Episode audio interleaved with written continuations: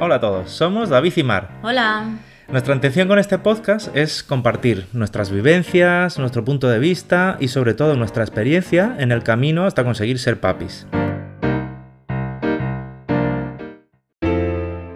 Cosa de dos podcast. Episodio 7. La desconexión. Año y medio de descanso. Un parón totalmente necesario. Hoy os vamos a hablar de esas paradas que a veces son necesarias hacer en un tratamiento, pues bien porque la parte económica no acompaña o bien porque anímicamente lo necesitas. Después de sufrir un trance o una experiencia negativa en la que emocionalmente se sufre mucho, en nuestro caso sí fue necesario ese parón. Como bien ha dicho David, es verdad que muchas veces eh, nos vemos obligados eso a parar. Y, y generalmente eh, cuando no lo decides tú, ese parón, eh, crea bastante frustración.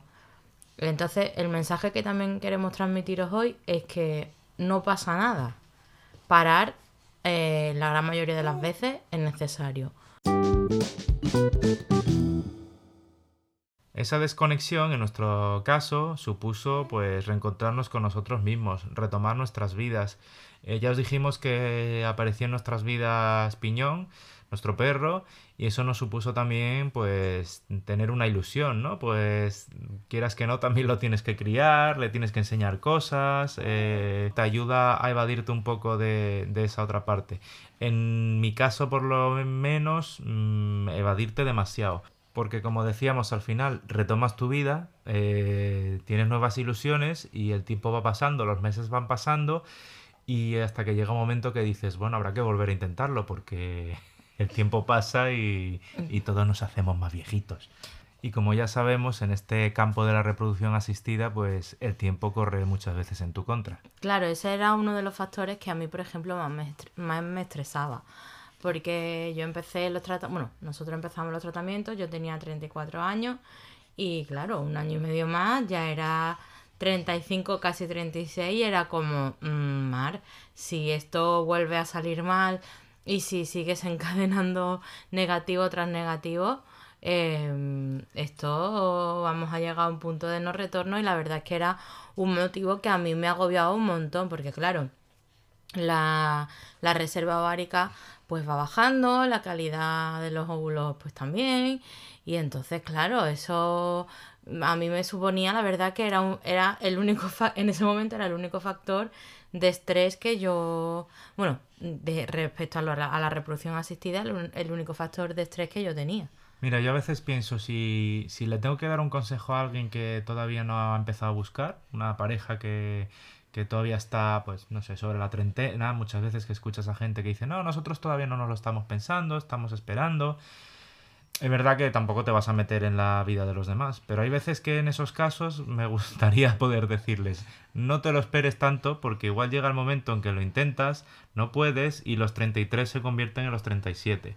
Porque igual cuando lo intentas te das cuenta de que por tu propia cuenta no puedes, tienes que recurrir a ayuda y en fin, y meterte ya en la maraña de todas estas cosas que ya sabemos, ¿no?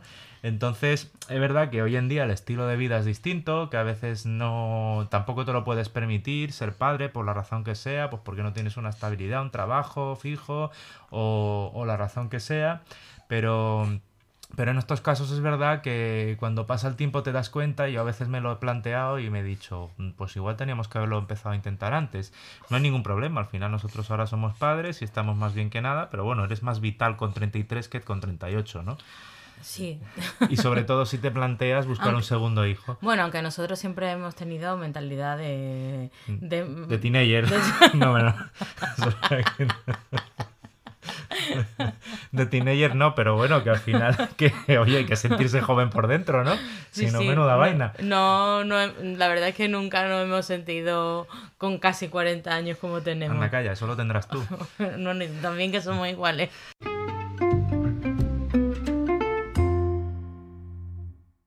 Cuando esa desconexión es elegida, como fue nuestro caso, eh, ese tiempo, eh, a mí, por ejemplo, personalmente, también me llevó a, a, buscar alternativas o a buscar salidas para encontrarme eh, mejor, porque es verdad que, que estaba viviendo, a pesar de reencontrarme conmigo misma, pues laboralmente la verdad es que fue un año bastante estresante eh, y de muchos nervios, con incluso huelgas generales que tuvimos que hacer y demás, y eso al final pues aumentan el, el estrés y, y llegó un momento en el que notaba o sentía que todo lo que había a mi alrededor me, me aportaba negatividad o yo lo convertía en, en negatividad. Y mm, llegó un punto de no retorno en el que me dije a mí misma que eso no podía seguir así y que mi vida necesitaba un cambio.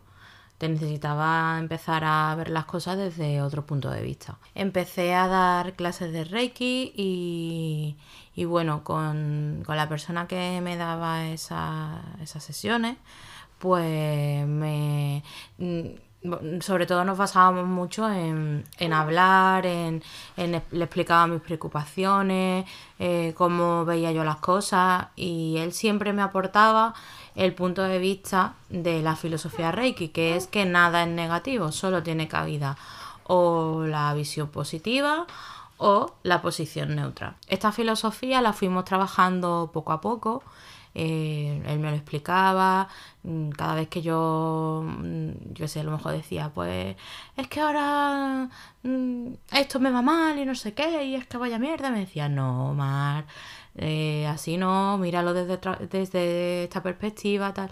Y al final, a base de, de practicarlo, de hacer también me ayudó, me enseñó a meditar, que eso me aportaba muchísima paz y muchísima tranquilidad. Eh, todos esos pequeños detalles que fui aprendiendo durante ese año y medio de desconexión, pues me sirvieron para que ahora, a día de hoy, pues cada vez que me encuentro un pequeño inconveniente en mi vida, o pequeño o grande, automáticamente mi mente eh, me aporta algo positivo. Me lleva a pensar a una salida, una alternativa que me va a aportar algo positivo.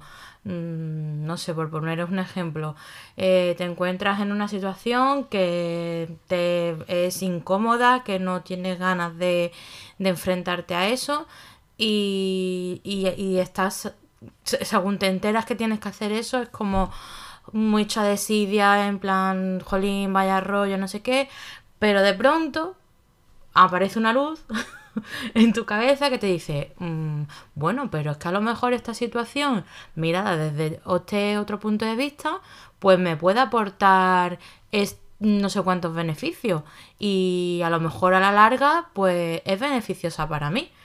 Así que mm, la verdad es que mm, ese año y medio o meses, porque realmente no me acuerdo cuánto tiempo estuve eh, haciendo Reiki, pero ese tiempo que yo empleé en, aprender esa filosofía, en, en, meditar, en calmar mi ansiedad sin necesidad de tener que recurrir a un medicamento o tal, pues la verdad es que fue una buena inversión.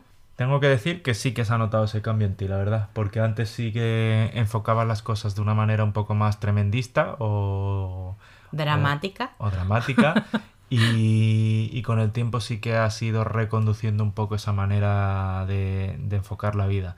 Yo todavía tengo esa, esa, esa, tarea pendiente porque muchas veces cae uno mismo en, la, en esa espiral de la negatividad. En algún sitio, por eso que dijiste antes, en algún sitio leí que, que enfocar las cosas de manera positiva no es ser un, un inconsciente o, no saber ver los problemas, simplemente es eh, centrar tus energías en buscar soluciones más que centrar tus energías en, los problemas, ¿no?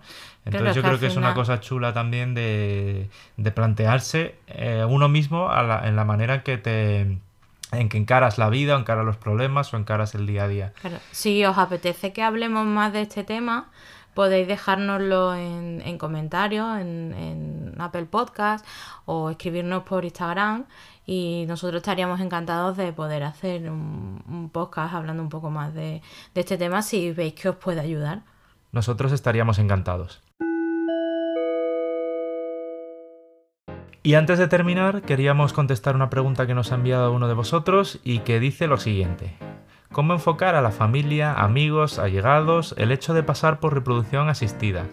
Hay padres mayores, abuelos que quizás no lo entiendan. ¿Cómo enfocar esto? Yo creo que la clave para enfocar esto que nos preguntas es naturalidad.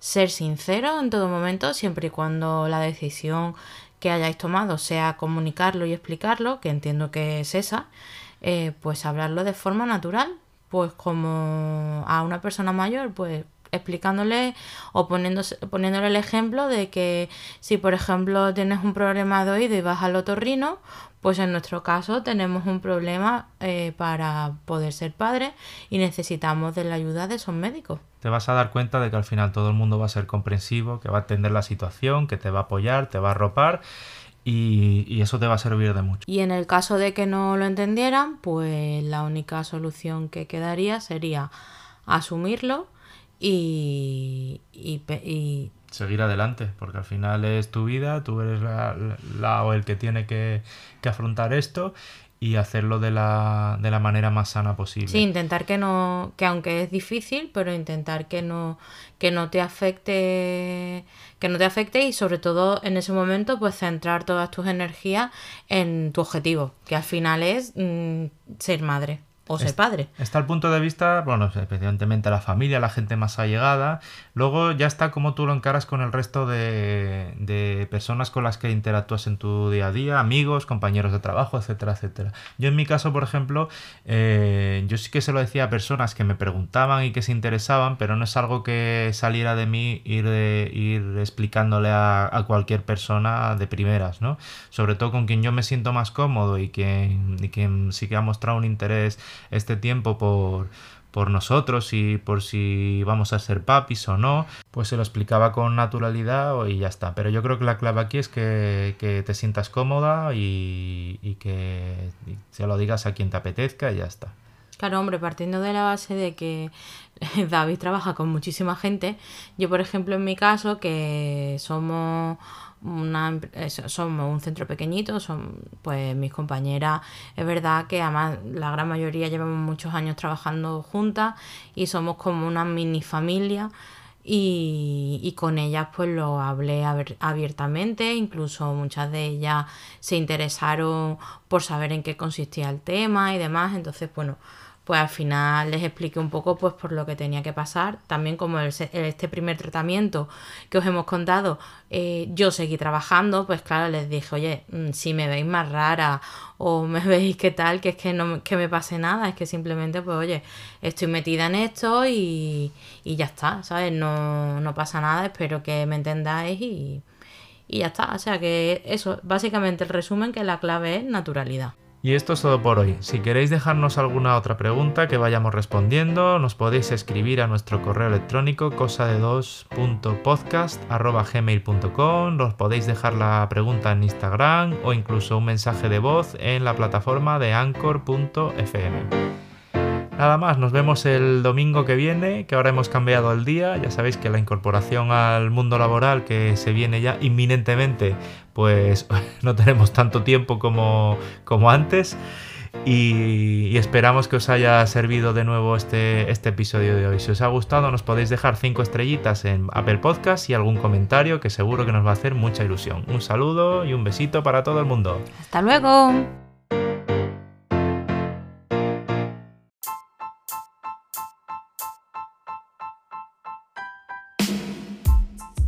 Gracias por llegar hasta aquí. Recuerda que puedes escuchar nuestro podcast en Apple Podcast, Spotify y en anchor.fm barra cosa de dos, donde nos puedes dejar un mensaje de voz con alguna pregunta que responderemos al final de cada episodio. También puedes ponerte en contacto con nosotros en cosa de o seguirnos en Instagram. Hasta la próxima. Bye.